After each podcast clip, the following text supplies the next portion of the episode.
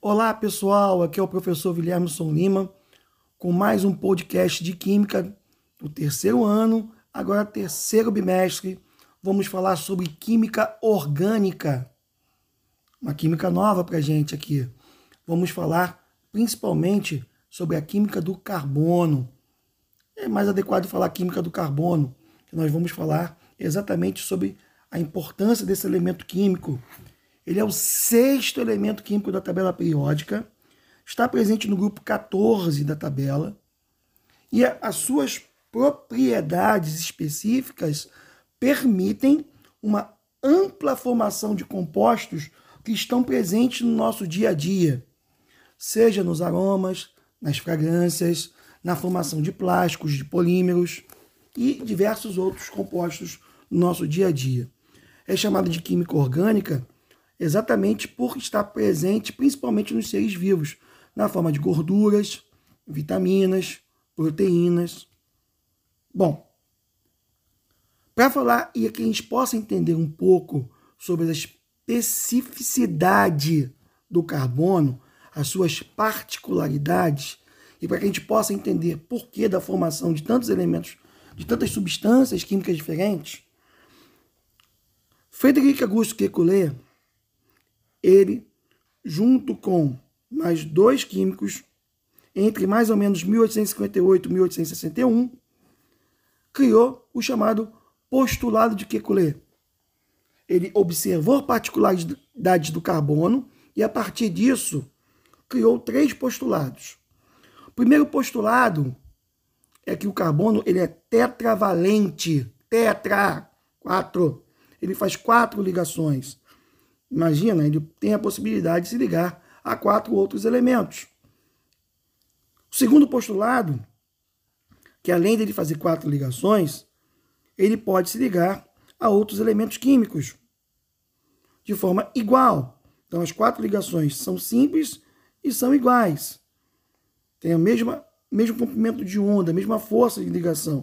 Assim, as fórmulas podem permitir a ligação com outros elementos químicos. E o terceiro postulado, o carbono é capaz de formar cadeias, ligações químicas sucessivas.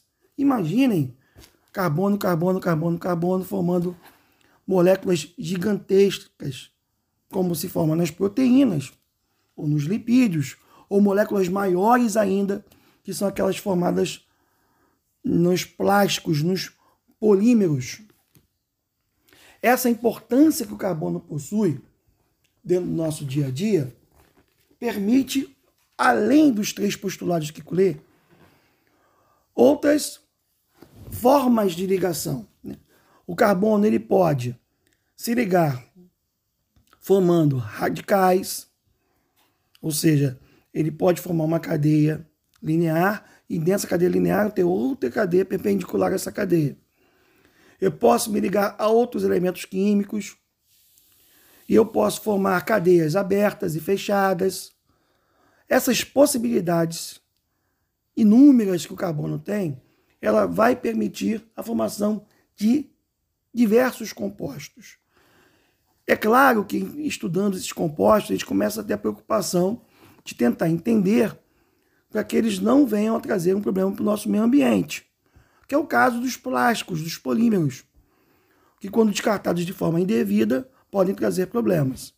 Vamos entender um pouquinho então do comportamento do carbono, como o petróleo, que é o principal fornecedor de compostos parafínicos, naftênicos, nós vamos estudar isso aromáticos, nós vamos estudar isso nos próximos podcasts. Ele está presente no nosso dia a dia e, de forma fundamental, caracteriza a nossa sociedade hoje. Quem não sabe que o petróleo produz gasolina, querosene, óleo diesel. Ok, pessoal? Então, através dessas características bases do carbono, iremos perceber a possibilidade da formação de inúmeras cadeias, inúmeras substâncias que estão presentes no nosso dia a dia. Pessoal, esse é só o início. Nos próximos podcasts, vamos estudar um pouquinho sobre classificação do carbono e da cadeia, entender um pouco mais como essa nomenclatura desses compostos está presente no nosso dia a dia, tá bom, pessoal? Um grande abraço e até o próximo podcast.